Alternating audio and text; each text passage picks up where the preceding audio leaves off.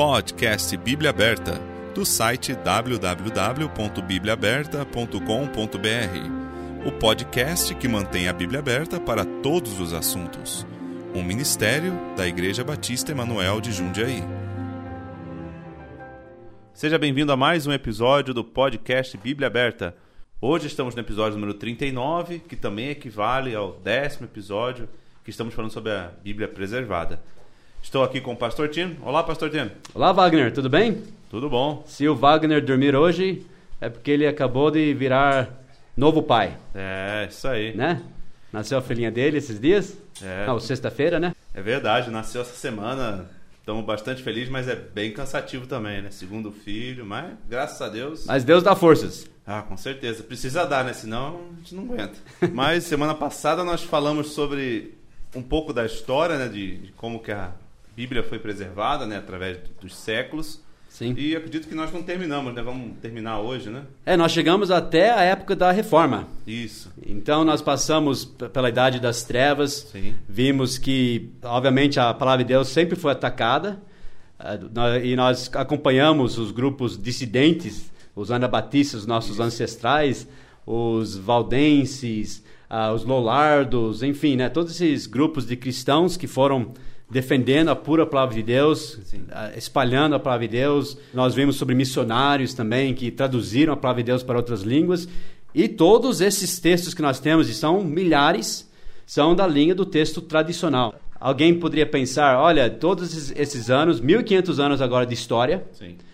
e a palavra de Deus desde o começo sendo atacada, depois a gente passa por toda a idade das trevas, a idade medieval, quando a Igreja Católica perseguiu os crentes e matou muitos crentes né, que estavam levando a Bíblia, não, não permitia a Bíblia na mão do povo. Você, alguém poderia pensar que a palavra de Deus foi completamente perdida, bagunçada, corrompida. Mas não. Nós cremos na promessa de Deus e ele conseguiu preservar, porque ele é Deus, obviamente, a pura e perfeita palavra dele por todos esses séculos. E agora nós entramos na época da reforma. E nós comentamos a semana passada que, um pouco antes de Lutero postar suas 95 teses lá na porta da igreja de Wittenberg, o Império Bizantino caiu para os turcos otomanos. Bem nessa época e bem nessa hora caiu o Império Bizantino. E, e estudiosos pegaram esses manuscritos que estavam na biblioteca em Constantinopla antes de serem atacados, invadidos pelos turcos. Eles correram com esses manuscritos para o Ocidente. Então, de repente, o Ocidente que estava separado todos esses anos desses textos gregos, receberam uma grande corrente de textos da linha do texto Receptus, o texto bizantino. Então, foi bem nessa época que foi inventada a imprensa, e eles começaram a imprimir as escrituras. Então, nós vemos mais uma vez a mão de Deus na história. Ele providencialmente permitiu que na hora certa viessem esses textos bons, puros, né, em grego, que era a língua original dos textos bíblicos, e chegassem na mão dos reformadores, da- dos editores dos textos né, que eles estavam publicando o texto bíblico naquela época. Então nós entramos na época da, da reforma e todos esses textos então chegaram na hora H. E a primeira pessoa que compilou o Novo Testamento grego e imprimiu esse Novo Testamento grego foi Erasmus.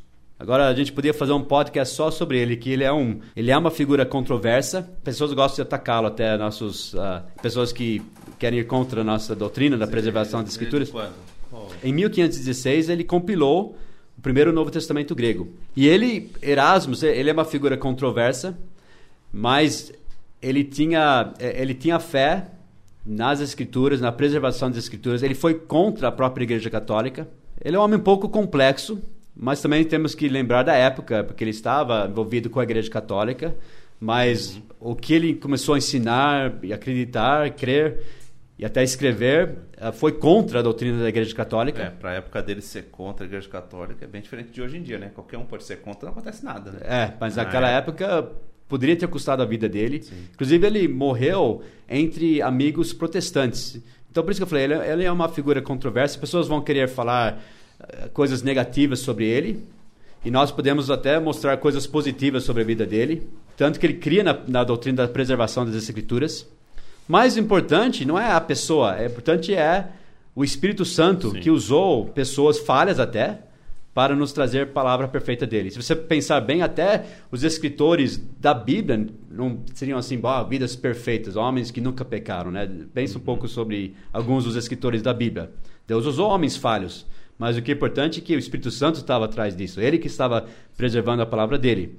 E se a gente a gente poderia fazer um episódio só sobre Erasmus, que ele é bem atacado, mas ele foi usado por Deus, bem nessa época. Então ele veio com esse texto grego, isso que é importante tinha textos em latim, alguns estavam não totalmente à linha do texto crítico, mas compidos em áreas aqui e ali. Mas aí veio esses textos gregos que estavam separados todos esses anos do texto em latim. Uhum. E veio justamente da região em que foram escritos essas cartas originais para as igrejas, uh, espalhadas por toda aquela região. Por isso que é chamado texto bizantino, né, e, enfim, outros nomes que nós já vimos. É a grande maioria dos textos gregos. E então os reformadores, conhecendo também a história das igrejas dissidentes dos anabatistas, por exemplo, dos valdenses, de outros grupos que nós já mencionamos, que carregavam traduções do texto excetos, eles reconheceram esse texto como o texto preservado de Deus. Sim. E nessa época ficou conhecido esse texto, dessa linha de texto, como o texto recebido por todos. Eles viram pela história que era o texto que os crentes sempre aderiram, carregavam, defendiam. E por isso que acabou uh, sendo conhecido no século XVI e depois do século XVII como o texto recebido por todos. Nós mencionamos isso na semana passada. É, foi bem nessa época da história em que foram feitas as traduções para todas as línguas, todas as línguas modernas. Então, foi feita a tradução para o francês em, em 1528. Lutero né, fez a tradução para o alemão. Para, para o alemão em 1534 a Bíblia espanhola, que é a Reina Valera, em 1569. Depois, a gente podia fazer um podcast, um episódio só sobre isso. A Bíblia Sim. King James, do rei Tiago, em 1611. Uhum. E esse é uma história que a gente poderia ficar vários episódios só nisso, mas nós não vamos. Mas foi incrível ver a mão de Deus na história da Bíblia da língua inglesa. Começou lá atrás com Wycliffe. Tinha algumas partes do, da Bíblia em inglês, mas não toda a Bíblia. Depois Wycliffe, que era um professor de Oxford, traduziu a Bíblia bem antes, né? Bem no meio, na época antes da Reforma ainda. Uhum. Ele era um, eles chamam ele da estrela da Reforma. E ele, inclusive, ele conseguiu escapar das garras da Igreja Católica por Deus mesmo, porque uh, ele acabou morrendo de causas naturais, digamos assim. Mas depois disso, a Igreja Católica desenterrou o ah, corpo dele, lembra? Ossos, né? E queimou os ossos dele, porque ele coisa mais inútil. Isso, cara. que ele traduziu a Bíblia na língua do povo, né, uh, em inglês. E melhor do que queimar ele vivo, pelo menos, né? É, bom, pelo menos ele já estava com Cristo, né? é. né? Ele nem estava sentindo nada. Só que a tradução que ele fez não não não estava baseada no melhor texto. Era o texto em latim e não o mais puro, mas era uma boa tradução. Mas esse respeito que nós temos até pela King James é algo mais dos batistas ou outras denominações também? Não, a todas as denominações.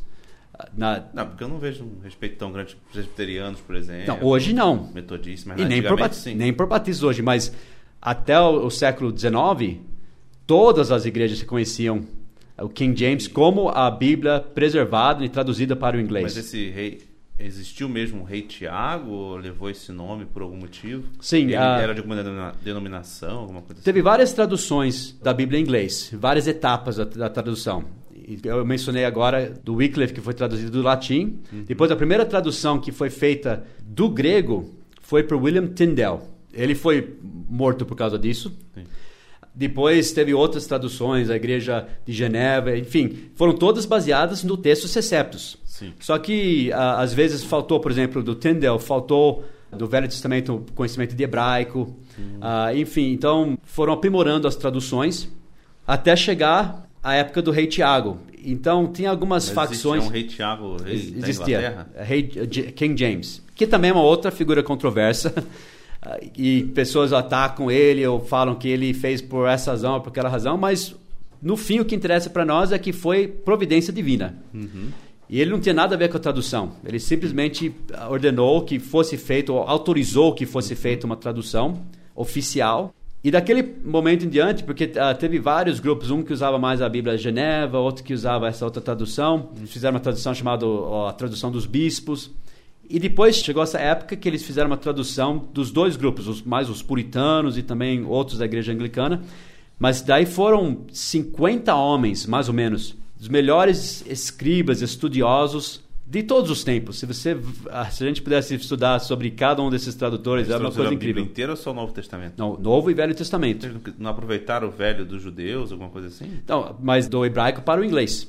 Né? Eles traduziram para o inglês. Só que eles conheciam a língua hebraica, conheciam línguas da região, tipo aramaico e outras línguas que era importante conhecer para traduzir. Mas, enfim, eles eram homens. Tem alguns deles que com cinco anos de idade já estavam lendo, escrevendo em grego, em hebraico. Tinha um que fazia todas as devoções dele em grego, escreveu uh, o diário dele em grego. E um dos tradutores, todas as férias dele, ele tirava para aprender mais uma língua. Só para você ter uma ideia do nível desses, onde, onde desses tradutores. Daí, né? Não, eles eram homens. Ah... Era divertidíssimas com a família, né? Vamos aprender uma língua nova hoje. É, era outra época, né? Era outra coisa. Hoje em dia, te garanto que não existe. É, pessoas hoje querem falar assim: não, os tradutores hoje nós temos mais conhecimento. Tem, é, eles, tem. eles conheciam os clássicos gregos, eles eram homens. E foi bem nessa época que também caiu o Império Bizantino e que veio todos esses textos das escrituras em grego para o lado ocidental, mas também veio outros livros e outros textos, então reviveu o estudo do grego, porque lembre-se, naquela região uh, tinha morrido o estudo do grego, mas era, era latim. Então, foi tudo parte da providência divina. Então, esses, esses homens eram grandes conhecedores dos clássicos gregos, enfim. E eles tinham grande respeito e reverência à palavra de Deus. Não eram batistas. Eram salvos. Eram salvos. Eram salvos. Eram salvos. A maioria, se não todos, né? Tem a, a, um ou outro que alguém fala, ah, essa pessoa. Tem um que eles falam que ele bebia muito, enfim, mas o importante é o que o Espírito Santo usou Sim. para trazer a Bíblia. Os homens falhos, mas a grande maioria deles eram grandes homens de Deus, eles tinham respeito pela palavra de Deus. É diferente que você fala assim, hoje em dia pode ter um tradutor que não é batista que a gente vai respeitar. Não se ele tem atitude errada quanto à palavra de Deus. Uhum. Existem crentes desobedientes, talvez, e tem que negam as escrituras. Sim. Eles, pode ser que a gente não concorda com essa doutrina, aquela doutrina deles, mas eles criam na palavra de Deus. Eles criam nas escrituras, que eram inspiradas, divinamente inspiradas uhum. e preservadas. E eles fizeram com grande reverência. Se você lê o prólogo da tradução do King James, você vai perceber o respeito que eles tinham para com a palavra de Deus. E eles se separaram em grupos e cada texto passava por cada grupo, eles, eles discutiam cada versículo, cada frase. E, e, se alguém tinha alguma pergunta, alguma sugestão, depois passava pelos grupos novamente. Era uma coisa muito complexa. Nunca ouvi de uma tradução tão bem feita quanto essa. Uhum. Pessoas hoje que querem ficar corrigindo a tradução aqui, a tradução ali, Sim. eles fazem isso por orgulho, porque... Tem aquela tradução freestyle também. É... Aquela acho que é melhor daquela, aquelas do é, King James, é né? boa. E é sozinho que ele tá fazendo. Mas o que é incrível também, até muitas frases eles usaram do próprio William Tyndale e de outros tradutores também. Uh, Demorou quantos anos? Foi um pouco mais do que seis anos. Hum. E foi um trabalho muito elaborado. Então, essa seria outra história nós vemos que pela história depois Deus usou muito essa Bíblia em inglês. Então é uma tradução muito importante, não só uma tradução, mas acabou sendo uma versão do Textus Receptus. E você falou que foi feito em 1611. Então os Estados Unidos era colônia ainda quando foi feito. Isso e, e aliás, é, foi isso era colônia e também todos esses puritanos foram para os Estados Unidos e outros grupos uhum. e foram logo o King James virou a Bíblia dos Estados Unidos. No começo, alguns grupos tinham a Bíblia Geneva, mas com pouco de tempo já todo mundo estava usando a Bíblia King James. Uhum. E virou a, a Bíblia, tanto na Inglaterra quanto nos Estados Unidos, virou a Bíblia que todos os crentes usavam. Hoje ainda é a mais usada lá nos Estados Unidos ou não? Hoje ainda é. É mais vendida, né? E é de todos os tempos. Só que agora, hoje em dia, também, lembre-se, Wagner, nós vivemos em épocas de apostasia. Nós vemos todo tipo de Bíblia agora, de tradução, e isso é algo que a gente espera agora para os fins dos tempos. Nós estamos vivendo os últimos dias, sem dúvida, desde a época de Paulo, é. né? mas a Bíblia diz que as coisas vão piorar. Né? Nos últimos dias virão pessoas que não terão respeito à palavra de Deus. Jesus disse: quando o filho do homem vier, vai achar fé sobre a terra. Quer dizer, a gente não está esperando que vai melhorar, melhorar. É. Ao contrário. Então a gente não espera ver a grande maioria hoje defendendo o texto certo da Bíblia, infelizmente. É Mas vamos ver ainda verdadeiras igrejas lutando e defendendo a palavra de Deus, como a nossa, graças a Deus Sim. por isso. Então, desde Erasmus, eu falei que ele foi o primeiro a compilar o Novo Testamento em grego e colocar junto né, todo o Novo, uh, Novo Testamento em grego e publicou em 1516. Depois vieram outras publicações. Só para eu entender melhor, então, o Erasmus ele, ele compilou o quê? Mas já, já não estava em grego as escrituras? Sim, mas ele, ele pegou vários manuscritos Sim. e ele juntou né, e fez. A gente vai falar semana que vem sobre isso, porque pessoas perguntam: Erasmus não usou crítica textual? Hum, tá. Ele usou, sim, um tipo de crítica textual, mas da linha da, dos crentes, da linha da, de, da fé na palavra de Deus, na, na, nas promessas, da preservação das escrituras. Hum. A gente vai comparar o tipo de crítica textual que Erasmus fez para compilar o texto grego, conhecido como textos receptos depois, com o tipo de crítica textual hoje em dia, que joga dúvidas sobre a palavra de Deus. Mas como assim? Que, que crítica? Já não estava pronto o texto? Isso não, ele, lembra-se, eles têm que pegar esses textos e nem todos os textos estavam corretos em todas as áreas. Ele comparou alguns textos. Ele tinha alguns textos de confiança uhum. que ele tinha. Ele foi ajuntando observando esses trechos, comparando e, e, arrumando aqui ali algumas, vamos dizer, impurificações que entrou uhum. no texto Receptos, eles foram purificando. Então, depois da Idade das Trevas até Erasmus, então não tinha um... Essa é a Bíblia. Existiam vários textos e ele foi usando uma crítica e decidindo. Tem que lembrar, Wagner, que nós olhamos para a história, como eu falei a semana passada, nós não podemos olhar para a história e ver tudo perfeitamente, uhum. claramente. Eu não sei o que um crente na época da Idade das Trevas, por exemplo, olhava como, olha, esse é o texto uh, bíblico. Ah, muitos foram até destruídos né, pela Igreja Católica. Sim. Como eu falei dos valdenses, de milhares de bíblias que eles tinham, acho que sobrou só sete hoje. Mas ninguém carregava uma Bíblia inteira como hoje. Carregavam, assim, carregavam. carregavam. Os valdenses tinham Bíblias que eles carregavam e outros grupos também. Mas o que então eu não posso dizer exatamente nessa. Eu sei hoje que nós temos a palavra preservada de Deus e cada geração tem que procurar e saber cadê as palavras preservadas de Deus. Agora, o que aconteceu durante a Idade das Trevas? Pessoas, crentes foram perseguidos, o amor de, de, de muitos crentes esfriou, Uhum. Foram muito atacados. Então, é difícil falar exatamente uh, que esse grupo tinha, aquele, aquele grupo tinha. A gente tem uma indicação. Por isso que eu falei semana passada, nós cremos que Deus preservou a palavra dele. E nós vemos indicações disso pela história, mas eu não posso responder todas as perguntas. Eu não sei exatamente. Eu só sei que quando eles estavam compilando esses textos gregos, uhum. aqueles que criam na preservação das escrituras, eles, eles se perguntaram Quais são as palavras que Deus preservou? Quais são as palavras preservadas de Deus? Esse era o foco. Então eles olhavam os textos, e pode ser que esse texto divergia desse, mas eles chegavam a uma conclusão baseado na fé comum dos crentes daquela época. Se tinha um texto que divergia um pouco do outro, era. E deixa eu falar uma coisa: os textos da linha Recepto, nós estamos falando de uma coisa mínima. Não tem nada a ver com o texto crítico. Acredite, é assim, uma palavrinha aqui talvez, ou ali, coisas. Vamos dizer, eu vou jogar um número não certo aqui, que eu estou sem esses dados na minha frente. Vamos supor, todo o texto dos receptos pode ter umas 300 palavras pequenas, que em vez de falar dele, falou dela, alguma coisa assim, que tem que verificar para dar uma corrigida. Uhum. O texto crítico, só entre, só no Evangelho de Marcos, entre os dois textos sináticos e o Vaticanos, tem 3 mil diferenças. Só no Evangelho de Marcos. Sim. Então não tem nada a ver, nós estamos comparando, a gente fala em inglês, maçãs com laranjas, não tem nada a ver. Esses textos, uh, receptos, eles olharam e falaram, ok, vamos ver quais são as palavras preservadas de Deus. Se tem uma divergência um pouco aqui, como em português, vamos supor, nós temos a Bíblia em português, por muitos anos aqui no Brasil, que era o texto Almeida Corrigida, que acabou sendo corrompido um pouco, lembra? E hoje, através da, de homens de Deus, da, da Trinitariana e outros, outros grupos, e pastores e igrejas que estão interessados nisso, falaram: vamos ter a, a Bíblia pura e perfeita em português. Então, a própria Trinitariana tem passado por algumas revisões, voltando ao texto dos receptos. Então, Sim. isso dá para você ter uma ideia mais ou menos do que aconteceu nessa época que estava chegando esses textos gregos. Então, a gente vê, por exemplo, um versículo que nós comparamos até uh, que nós falamos, olha, esse texto, e eram coisas mínimas no texto dos receptos. Então nós vemos, por exemplo, aqui esse texto diz a palavra deles, e depois nós vimos que algumas Bíblias falavam a palavra dele. Era uma coisa pequena, não era uma coisa que muda a doutrina. Só que a gente chega à conclusão, qual que é a palavra preservada de Deus? Eles tinham formas de chegar a essa resposta, que era baseado na fé comum e tinha vários critérios bíblicos que eles seguiam. E quantos anos demorou para ele fazer essa compilação?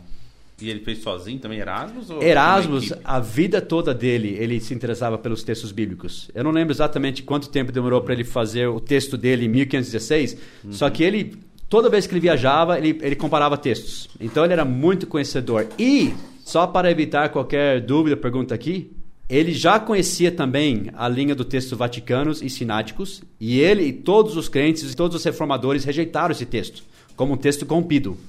Tem alguém que comunicou com Erasmus naquela época e mandou, acho que, centenas de, de variações do texto vaticanos e ele rejeitou. Ele, ele falou: esse, esse não é a palavra preservada de Deus. Então, as pessoas falam, ah, eles não tinham os textos que nós temos hoje. Eles falam isso. É, que foi em 1800 e pouco. É, né? eles tinham sim, eles conheciam essas variantes e rejeitaram. Eles rejeitaram como textos corrompidos. Estavam lá. Eles tinham descoberto o mais antigo, mas eles tinham. Eles sabiam do, do texto que estava no Vaticano, por exemplo, e rejeitaram. Eles uh, tinha vários, uh, como eu falei, aquela pessoa que escreveu para Erasmus, tinha vários, várias frases que ele mandou para Erasmus que Erasmus rejeitou. Ele falou: não, esse não é o texto uh, comum recebido por todos, esse não é o texto tradicional. Então, aqueles homens na época da Reforma conheciam, sim, essas, essas variações, essas variantes e rejeitaram. Sim. E obviamente nós temos que ver isso pelos olhos da fé. Deus prometeu preservar a palavra dele. Agora, se você não crê em Deus, não crê na palavra de Deus, também você não crê que Deus criou o mundo, né? Você não crê que Deus preservou Noé e sua família na arca. Enfim, não tem nada. você não tem nada. De Babel, né? Então, obviamente, eu não, a gente não tem todas as respostas de tudo, mas nós vemos a mão de Deus. Esse é o texto que Deus preservou, esse é o texto que era dos crentes, e nossa fé é baseada nisso. Semana que vem, eu vou mostrar a linha da crítica textual moderna, como eles decidem qual é o texto. Eu vou comparar com o de Erasmus. Uhum. E a linha não só dele, mas de, de, outros na época da Reforma que compilava o texto grego, que considerava o texto preservado. É totalmente diferente. Sim. A gente vai comparar isso semana que Mas vem. Você aí parou na, falando da King James, depois quando que o Almeida entrou na história? Ok, Almeida, ele traduziu a Bíblia em 1633. Ah, foi logo na sequência também. Isso, e ele fez uma tradução inicial. Eu estava dizendo que uh, não foi só Erasmus que compilou um texto grego, depois teve outros também. Stefanas, em 1546, depois Beza, em 1565, os irmãos Elsevier, em 1633. E se eu não me engano, foi essa, essa edição que Almeida usou, quando ele traduziu para o português. Depois, o Scrivener, em 1881, ele compilou um texto grego, compilando o texto a receptos que foi, em que foi baseado a Bíblia King James. Porque a própria Bíblia King James foi uma versão do texto receptos, porque eles compararam cada trecho, cada versículo, cada palavra, e, e foram chegando a decisões guiados pelo Espírito Santo não, esse, esse realmente é o texto preservado por Deus e eles chegaram a uma, a uma, a uma, versão autorizada. Então, esse nunca mais mudou depois disso. Eles até colocaram algumas anotações, não jogando dúvidas sobre a palavra de Deus, mas sendo honesto nas, nas anotações embaixo na página, em notas de rodapé. Mas com o tempo eles até foram tirados da Bíblia porque nunca foram usados e ficou como está hoje, por todos esses anos. O Almeida fez a tradução do inglês para o português ou do grego, do hebraico para o português? Eu estava lendo sobre isso. Ele, a primeira tradução que ele fez, ele fez, acho que do, do espanhol, do italiano e latim para o português. Mas ele isso era, ele, ele, ele era, bem novo. Português ou brasileiro? Ele era português. português. Mas isso ele era bem novo. Mas quando ele era mais velho, ele, ele depois estudou grego, estudou hebraico e daí ele traduziu das línguas originais, hum. do grego e do hebraico. Então, Mas que era da linha, então. fez várias que era da linha do texto Ciceptus. E era sozinho também que ele fazia ou tinha uma equipe? Ele fez, depois ele, ele deu para os pastores, para eles conferirem também e, e aprovarem. Então, essa é a Bíblia que os crentes do Brasil, os verdadeiros crentes, por anos e anos usaram aqui no Brasil. O texto de Almeida é o texto até hoje mais amado e usado no Brasil. Que depois foi sendo corrompido, né? Falam que a atualizada o texto é. de Almeida não é. O Almeida traduziu o texto Seceptus. Hoje em dia é mais difícil você fazer uma tradução também bíblica, você tenta fazer um trabalho desse, né? Traduzir do grego. Pessoas fazem, mas hoje em dia, principalmente, pessoas estão fazendo a tradução da linha do texto crítico moderno. É. Então lembre-se, todas essas Bíblias da época da Reforma para frente foram traduzidas de uma forma fiel, uhum. de equivalência formal, quer dizer, respeitando cada palavra e tentando traduzir, sim, com entendimento, mas respeitando o que Deus disse na língua original e colocando isso na língua do povo. E todas essas Bíblias foram baseadas no texto receptos, Sim. no texto recebido por todos. Hoje a gente tem acesso ao texto receptos, o original. Sei, ah, eu tenho no meu escritório. Ah, por exemplo, a Bíblia Trinitariana, eles têm o, o texto chamado Textos Receptos, que foi baseado na Bíblia King James. Então, é isso que eles usam para traduzir a Bíblia por todo mundo. Tendo o texto receptos em mãos, hoje seria viável você fazer uma nova tradução para o inglês, nova tradução para português, melhorando, achando que vai melhorar assim a tradução? Vai ser muito difícil você melhorar a tradução do que foi feito naquela época. E o problema é que, em teoria, até poderia ser feito, mas tem duas coisas que tem que considerar. Primeiro, nós temos que ter só uma Bíblia em cada língua, uma Bíblia autoritária, oficial. Segundo, é difícil você. ah, Você diz em cada país, em cada língua seria interessante ter uma Bíblia. É, assim. nós não queremos várias Bíblias em português, Baseadas várias. nos textos receptos, Não, né? tem uma, uma oficial que os crentes usam, é a, a Bíblia em português. E outra, elas seriam muito semelhantes, porque é baseado em todo no mesmo texto e da forma de tradução correta. E o pior é que hoje em dia, a língua portuguesa, por exemplo, e a língua inglesa também, tem deteriorado Ficando mais pobre. né? ficando mais pobre. Nós cremos que até a época em que foram traduzidas as escrituras foram épocas que foram, por exemplo, na Bíblia em inglês, foi o auge da língua inglesa. Estava na sua forma mais pura. E hoje em dia, muitas palavras que são necessárias, que, que tem na língua inglesa hoje, por causa da Bíblia até hoje, está lá na língua inglesa, eram as palavras co- corretas e certas. Nós cremos que a mão de Deus estava presente até em determinar a época em que foram traduzidas essas Bíblias. Vamos supor se fosse fazer uma revisão, como fez na Trinitariana, na verdade. Recentemente, a Trinitariana fez na língua portuguesa, tanto no Brasil como Portugal, uma tradução em que uniu as duas línguas e usou a nova ortografia, mas foi feito de uma forma ah, correta, uma forma ah, respeitosa, tentando respeitar a tradução correta. Pode ser feito, em teoria, mas é muito mesma? difícil. Trinitariana do Brasil é a mesma de Portugal? Sim, eles unificaram as duas línguas, deixaram a Bíblia oficial para os dois países. Mas Então a existe a CF em Portugal também. sim, é a mesma Bíblia que nós usamos. E só que é, é muito difícil ter uma tradução hoje em dia, porque, por exemplo, pessoas fizeram uma nova King James nos Estados Unidos. É, eu já vi uma vez. Ah, agora esqueci que data que foi, mas foi anos atrás. E pessoas acharam que ia ser uma revisão honesta e que ia mu- mudar algumas palavras aqui que ficaram um pouco arcaicas em inglês e tal, mas acabou introduzindo texto crítico lá no meio. Então foi desonesto. Então é difícil hoje em dia você confiar em pessoas fazendo novas traduções da É, Bíblia. Nem tem a nova tradução da linguagem de hoje no português, né? E se tem uma palavrinha aqui é ou ali. Almeida também, mas não tem nada a ver com a tradução do Almeida. Não, não tem nada a ver. E se você tem uma palavrinha aqui ou ali que você não entende, pega um dicionário. Tem, tem umas palavras, por exemplo, É, hoje pudor. dia não tem desculpa também. né? Não. Na internet você acha significado de palavras. Né? Tem uma palavra, por exemplo, pudor. Hoje em dia, pessoas não usam tanto essa palavra. Só que Porque se, não tem pudor também, né? Por não tem conhecem pudor. muito. Você tira da Bíblia, que palavra você vai pôr no lugar? Não tem o que pôr, né? Hoje em dia não, Não. teria, nem existe mais pudor direito. Né? Pega um dicionário, Aurélio, procura o que, o que, que significa pudor.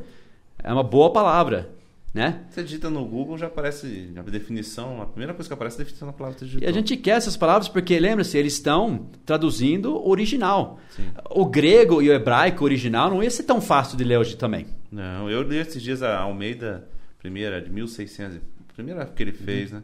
E tem bastante palavra que a gente não usa mais, voz me ser, por exemplo. É. Essas revisões Já foram realmente feitas, né? já foram feitas. Aí tem É. você ao invés de voz ser, né? Exato. Não, mas eu acho que em português está ótimo do jeito que está. Não precisa mexer mais. Sim. Vai, ah, tem alguém que está traduzindo Bíblias em vários tipos de ah, dialetos, mas daí você vai ficar com muitas Bíblias, nenhuma autoridade, né? Coloca no bom português e, e tá ótimo como tá. A, a Bíblia é só agora conhecer, pregar, estudar. Mas, né? por exemplo, hoje, se você fosse uma tribo, por exemplo, lá tem a língua deles, se você ficasse um tempo lá e aprendesse, você iria traduzir direto o texto receptos, uma Bíblia para eles, ou você pegaria, por exemplo, do King James, que é uma língua que você domina, e traduziria para eles? O ideal seria do texto receptos, do grego. Sim. Se alguém não conhece a língua grega eh, e conhecer bem a língua inglesa, Daria para né? confiar, né? E com boas ferramentas, tipo lexicons gregos e concordâncias, dá para fazer uma boa tradução do inglês, por exemplo, e do português. Ah, só que você vai precisar de algumas ferramentas, Entendi. né? Há duas coisas também. Uma que a gente esqueceu de mencionar, que a gente está ao vivo do Instituto Bíblico Batista Emanuel, né? É, olá pessoal, eles Olá, estão aqui, turma, né? E outra que a gente já fugiu totalmente do assunto também, né? Que eu nem lembro mais qual que era. É assim, bom, nós estávamos falando sobre a época da Reforma. Ah, tá. Né? Então vamos voltar, porque a gente estava falando sobre as Bíblias da época da Reforma. Uhum. Não sei se ficou confuso outras coisas nós falamos no meio, mas Não, ah, todas essas Bíblias foram traduzidas, de, eu falei já, do século XVI, né? baseadas no texto grego chamado Textus Receptus. Sim. Porque, lembra-se, por que chamado texto Receptus? Era o texto recebido por todos. Era o texto que eles reconheceram como o texto que Deus preservou e que os crentes tinham recebido pelos séculos. Lembra aquele episódio que nós falamos que Jesus deu a palavra para os discípulos, eles receberam a palavra, o povo de Iberé recebeu de bom grado a palavra de Deus? Sim. É o texto Receptus, é o texto conhecido como a- a- o texto dos crentes. Seria o texto, recebido. bem recebido até. Bem recebido. Bem recebido. Os Exato. outros eram mal recebidos. É isso, os outros estavam lá. Lembre-se, o texto crítico nem apareceu ainda. Sim. Nós estamos agora chegando para o século XIX e o texto crítico sumiu. Sim. Não existe mais o texto crítico, é só o texto receptus que está sendo explorado pelo mundo. E a Igreja Católica tentando jogar um texto lá comprido no meio e, e ninguém usando. É, E só para você ver, ah, Wagner, que nossa posição é uma posição histórica, é uma posição dos crentes realmente da história. Existiam várias confissões de fé, nós mencionamos isso a semana passada, nessa época da reforma. Por exemplo, leia para nós a Declaração de Fé de Westminster, de 1643. Leia o que diz sobre as Escrituras. E eles estão eles estão citando uma tradução do Textus Receptus. O Velho Testamento em hebraico e o Novo Testamento em grego, sendo diretamente inspirados por Deus e pelo seu singular cuidado e providência, conservados puros através dos séculos, são, por esta razão, autênticos. Assim como em todas as controvérsias de religião, a Igreja tem que recorrer a eles como a autoridade em instâncias finais. Tá vendo? Olha a fé deles que Deus preservou em sua providência e conservou na sua palavra através dos séculos. Sim. Essa era a fé dos crentes pela história. Verdade. Veja, por exemplo, a Confissão de Londres, que era de batistas. Essa foi de 1677 e 1689.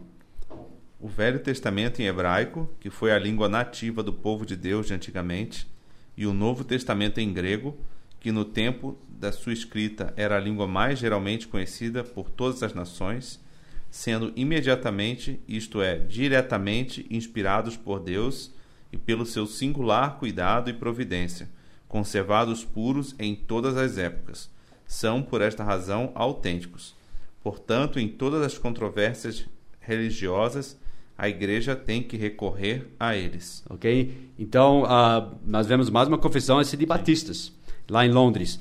Você, você vê que eles criam o quê? Na preservação das escrituras. Essa é uma outra confissão de batistas, em 1833. Cremos que a Bíblia Sagrada foi escrita por homens divinamente inspirados e é um tesouro perfeito de instrução celestial, que tem Deus como seu autor, salvação como a sua finalidade e verdade sem qualquer mistura de erro como seu assunto e conteúdo. Portanto, é e permanecerá sendo até o fim do mundo o verdadeiro centro de união cristã e o supremo padrão pelo qual toda a conduta, crença e opiniões humanas devem ser tratadas. Olha que declarações. Serve bem, né? Declarações de fé Uhum. quanto à palavra de Deus inspirada e preservada pelo século. E, e- e todos e tem outras confissões aqui dos batistas de Filadélfia de 1743, Confissão da Suíça de 1675, Artigos da Fé da União Batista Bíblica da América em 1923. Então, e outros. Eu, eu tirei esses, ah, essas traduções em português de um site, eu estava procurando uma versão em português. Foi traduzida por um senhor chamado Humberto Fontes, ah, só dando crédito para onde eu tirei essas, essas confissões. Agora nós entramos no século XIX e nisso teve uma grande revolução no mundo cristão evangélico, em que entrou agora modernismo, começou na Alemanha, Sim. Um movimento chamado racionalista, Humanismo. humanismo, onde eles começaram. A, bom, foi a mesma época que foi divulgada a teoria da evolução Sim. de Darwin e pessoas começaram a entrar em crítica textual, alta crítica, baixa crítica, negando a inspiração das escrituras, negando, obviamente, a preservação das escrituras, negando a autoria de Moisés, por exemplo, do Pentateuco, negando os milagres da Bíblia. Então, mo- modernismo, neo-ortodoxismo, tudo isso nessa época agora, na virada do século XIX para o século XX. E foi nessa época, por exemplo, que Tischendorf, a gente mencionou ele algumas semanas atrás, ele encontrou em 1859 o Codex Sinaiticus. Aí sim, hein? Isso, lá no mosteiro de Santa Catarina, né, no sopé do, do Monte Sinai. Ah, ele encontrou esse texto, estava na lata de lixo. Pessoas negam isso hoje, mas tem registros históricos que realmente foi encontrado numa lata de lixo, pronto para ser queimado. Ah, ele encontrou esse texto. Realmente, um texto bem, vamos dizer, conservado, uma uhum. Bíblia bem conservada. Lembre-se, não era autógrafa, foi do, do século IV. Autógrafo né? de algum herege, mas não autógrafo. É, é, foi autógrafo de uma herege, mas não foi do primeiro século, foi do, do quarto século. Então, e era uma Bíblia corrompida. E estava lá naquele lugar terrível, né? aquele mosteiro terrível, porque era uma Bíblia que não foi carregada pelos crentes. A gente falou disso, não foi copiada, estava cheia de rasuras, cheia de indicações de corrupção, que pessoas mexeram várias vezes com o texto, faltando frases, com muitas anotações que divergia do texto Vaticano também, que inclusive a Igreja Católica nem deixava ver o texto Vaticano, que estava lá, ninguém sabe como chegou lá também. Estava lá, quando esse Tischendorf queria ver o texto Vaticano, eles não deixaram, porque ninguém podia ver. Você acha que Deus preservou a Bíblia assim? Não, lá no Vaticano ninguém podia nem ver. Finalmente o Papa deixou ele olhar, e ele chegava a poder olhar por uma hora só, sem levar nenhum papel, nenhuma caneta. Ele podia olhar com dois monges atrás dele, garantindo que ele não ia mexer com nada ou copiar nada ficava por uma hora e tinha que ir embora. Então esse Tischendorf ele estava super feliz que ele achou esses textos antigos e ele ia tentar o que restaurar a palavra de Deus. Os crentes já estavam com a palavra de Deus já Sim. séculos já, aliás, milênios. Daí trouxe a época da crítica textual moderna. E depois os seguidores deles, teve vários nomes, a gente não vai mencionar todos os nomes envolvidos, porque daí seria muito longo, tem que ler livros sobre isso. Mas depois chegou dois homens, a gente vai falar deles a semana que vem, chamado Westcott e Hort. E eles compilaram uma Bíblia grego, baseado principalmente nesses dois textos sináticos e o vaticanos. Lembre-se, esses dois nem concordam entre si, então eles usaram de ginástica textual para conseguir montar esse texto. Eles, eles, inventaram um monte de teorias que a gente vai ver a semana que vem. E eles usaram alguns outros daquela linha crítica que são a minoria, que foram achados, né? Textos, ah, muitos são antigos, mas são a minoria mesmo. Uhum. E eles compilaram um texto grego em 1881, que é hoje conhecido como o texto crítico. É nesse texto de 1881, compilado por Westcott e Hort, em que são baseadas as traduções modernas da Bíblia. É um texto compido, baseado principalmente no textos sináticos e vaticanos. Sim. Bem nessa época, que começou a ser questionado o texto bíblico e começou a entrar a crítica textual moderna, teve um grande teólogo, estudioso das escrituras, chamado João Burgon. John Burgon. João Burger, parece. João Burger. Mais fácil, né? João, João Burgon. Ele era um professor na Oxford Inclusive, ele pregou uma mensagem em Oxford, na, na igreja lá da, da Universidade de Oxford, é conhecido como a última mensagem que foi pregada naquela igreja em defesa da pura, perfeita palavra de Deus. Muito triste, porque hoje em dia o que você tem Richard Dawkins. Era uma faculdade cristã, Oxford. E ele foi o último a defender a pura e preservada palavra de Deus. Ele pregou uma grande mensagem lá, foi a última. João Burgão. Mas esse João Burgão, ele era um grande estudioso. Ele, ele nunca casou porque ele dedicou a vida só para estudar esse assunto. Ele viu que a, palavra de Deus estava sendo atacada. E ele, então, dedicou a vida dele para defender o texto correto da Bíblia. Então, tem livros muito bons dele, do João Burgão. Se, se pessoas fossem ler, ele era um grande estudioso, teólogo, da linha que não existe hoje em dia. E ele cria na preservação das Escrituras. Ele viajou pelo mundo inteiro comparando textos, procurando textos, né, comparando textos. Ele coletou mais do que 150 manuscritos gregos que ele foi achando em muitos lugares, bibliotecas e, e mosteiros e outros lugares que ele foi viajando. E ele também procurava e coletava citações de escritores da antiguidade. Pessoas chamam de pais da igreja. Pense como pastores, uhum. ou líderes religiosos, ou até estudiosos do passado ele foi viajando pelo mundo e lendo esses livros antigos de escritores cristãos do passado. E toda vez que ele citava a Bíblia, ele copiava o que eles diziam. Ele escreveu volumes sobre isso. Ele, ele coletou mais do que 86 mil citações de escritores cristãos da antiguidade. E mais do que 4 mil desses escritores eram de antes do ano 400. Quer dizer, eles eram antes do textos sináticos Sim. e vaticanos. Inclusive, os, esses livros que ele escreveu, escritos pela mão dele, estão no Museu de Londres hoje. Uhum. E você acha que esses escritores citaram na maioria qual texto? O recepto. O texto Receptos. Então é incrível, ele fez um grande trabalho na defesa do texto verdadeiro, texto puro, textos receptos. E ele viveu então nessa época justamente estudando e trabalhando em resposta a esses ataques contra a palavra de Deus. Sim. E vamos só terminar com as palavras dele, porque depois de todas essas viagens e estudos, ele dedicou a vida dele para isso. Foi essa conclusão que ele tirou. Leia para nós as palavras de João Burgão terminando aqui. E essa tradução em português eu tirei, acho que da do site Sola Escritura. Certo. Chama este texto erasmiano ou complutenciano, ou o texto de Stephens, ou de Beza, ou do Zelvezir. Lembra, esses são aqueles que compilaram textos receptos, né? Eles pegaram manuscritos gregos e, e compilavam textos receptos. Chame o texto recebido ou texto tradicional ou por qualquer outro nome que lhe agrade. O fato permanece que um texto tem sido transmitido até nós, o qual é atestado por um consenso geral de antigas cópias, dos antigos pais da igreja e de antigas versões. Como está no site, eles citam quais seriam essas antigas versões que nós mencionamos em episódios passados: antiga siriática, a Peshita de cerca do ano 150 e da qual mais de 300 manuscritos ainda existem, da antiga latina de cerca do ano 157 e etc. Nós comentamos isso em outro episódio. Sim. Obtida de uma variedade de fontes. Este texto prova ser essencialmente o mesmo.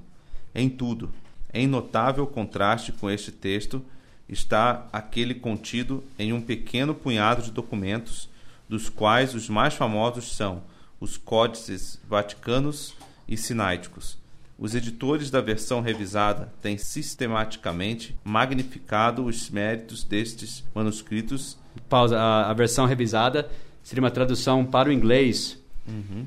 baseada no texto crítico, tentando destronar Sim. a versão King James, né, que nunca conseguiu, inclusive. Sim. Os editores da versão revisada têm sistematicamente magnificado os méritos destes manuscritos, depravadamente corrompidos enquanto eles têm, ao mesmo tempo, ardentemente ignorado suas muitas imperfeições e defeitos faiscantes e escandalosos, estando manifestadamente determinados a estabelecerem, por bem ou por mal, a suprema autoridade dos dois manuscritos sempre que houver a menor possibilidade de fazê-lo.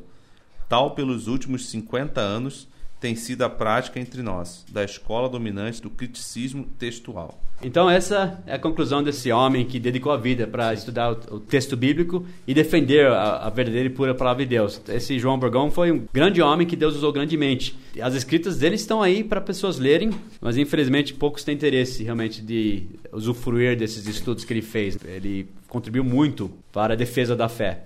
Enfim, Wagner, podemos dizer com certeza no meio de tudo isso que nós falamos, desses fatos históricos, nós temos só uma janela na história vendo alguns eventos aqui e ali onde podemos ver a mão de Deus né, guiando o texto da Bíblia, né, o texto preservado, mas nós podemos dizer com certeza que Deus preservou a palavra dele. Sim. Baseado no quê? Só em fatos? Não, baseado na promessa dele.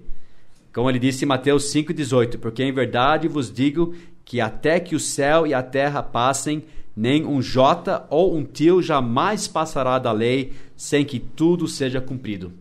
Tudo já foi cumprido?